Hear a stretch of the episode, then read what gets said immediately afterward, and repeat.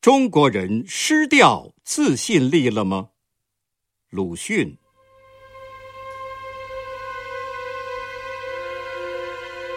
从公开的文字上看起来，两年以前，我们总自夸着地大物博，是事实。不久就不再自夸了，只希望着国联，也是事实。现在是既不夸自己，也不信国联，改为一味求神拜佛，怀古伤今了，却也是事实。于是有人慨叹曰：“中国人失掉自信力了。”如果单据这一点现象而论，自信其实是早就失掉了的。先前信地信物，后来信国联，都没有相信过自己。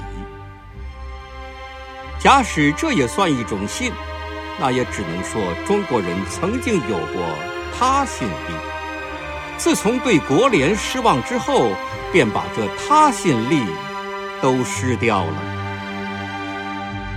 失掉了他信力，就会疑，一个转身，也许能够只相信了自己，倒是一条新生路。但不幸的是，逐渐玄虚起来了。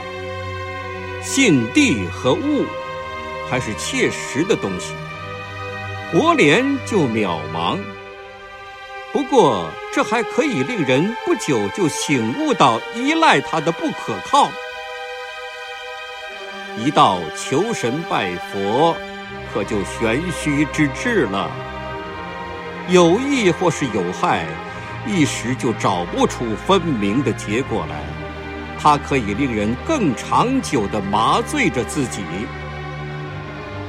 中国人现在是在发展着自欺力。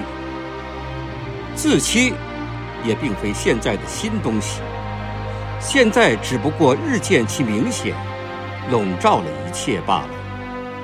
然而在这笼罩之下，我们有并不失掉自信力的中国人在。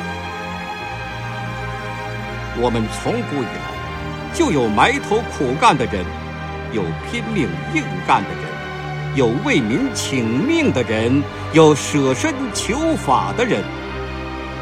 虽是等于为帝王将相做家谱的所谓正史，也往往掩不住他们的光耀。这就是中国的脊梁。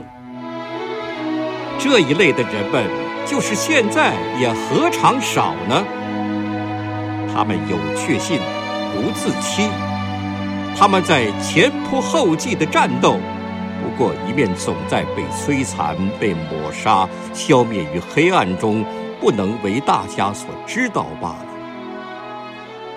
说中国人失掉了自信力，用以指一部分人，则可；倘若加于全体，那简直是污蔑。要论中国人，必须不被插在表面的自欺欺人的脂粉所诓骗，却看看他的筋骨和脊梁。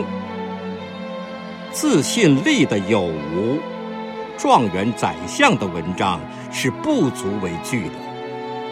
要自己去看地底下。